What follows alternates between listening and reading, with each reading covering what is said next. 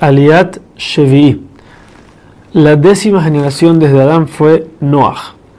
Noah fue llamado así porque en su tiempo paró la maldición de que la tierra no daba más frutos sino solamente espinas. En ese tiempo paró. No solo eso, Noah fue el que les enseñó y les inventó los, todos los artículos de agricultura, todas las herramientas de agricultura para poder hacer más fácil el trabajo de la tierra. Ahora, a diferencia de todas las generaciones, si podemos ver en los Pesukim, todas las generaciones tuvieron hijos a los ciento y pico años, doscientos y pico años. Noah fue diferente. Noah tardó 500 años en tener hijos. ¿Por qué fue así? Porque Hashem sabía que venía un diluvio. Y él dijo, si los hijos de Noah van a ser malvados, ya que su papá es tzadik, Noah es un tzadik, yo no quiero matarlos a los hijos.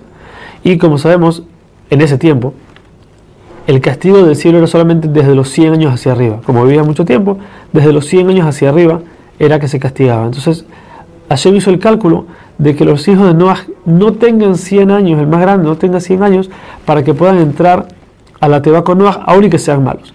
Ahora, si son, si, van a ser tzadikim igual que Noah, y van a nacer a los ciento y pico años de Noah, entonces van a tener mucha familia. Y toda esa familia hay que salvarla ahora en el, diluvio. Entonces al final van a tener que hacer muchas tebot, muchos barcos para poder salvarse, y Noah va a tener que trabajar mucho más. Por eso Kosurhu prefirió no darle hijos para que con una sola teba suficiente entran y se salvan ahí. Ahora, en los tiempos de Enosh, desde un poco después de Adam Rishon, ya las generaciones se empezaron a corromper. La gente empezó a ver a las mujeres, le empezó a gustar a las mujeres, se empezaron a juntar, a agarrar todo tipo de mujeres, aún las que son las que están casadas ya. No solo eso, empezaron a irse con hombres, irse con animales, y ya está totalmente corrompida la generación.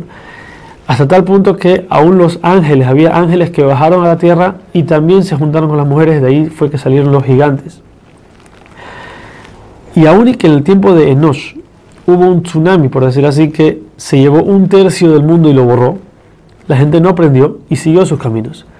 Por eso Hu, otra vez, si se entiende, se entristece y se arrepiente de lo que, de, lo que hizo en el, en el mundo y dice que va a borrar el mundo con un diluvio, pero les dio 120 años para que hagan Teshuvah, que fueron los 120 años que vamos a ver en la playa que sigue, si Dios quiere, que le tomó a Noah construir la Teba.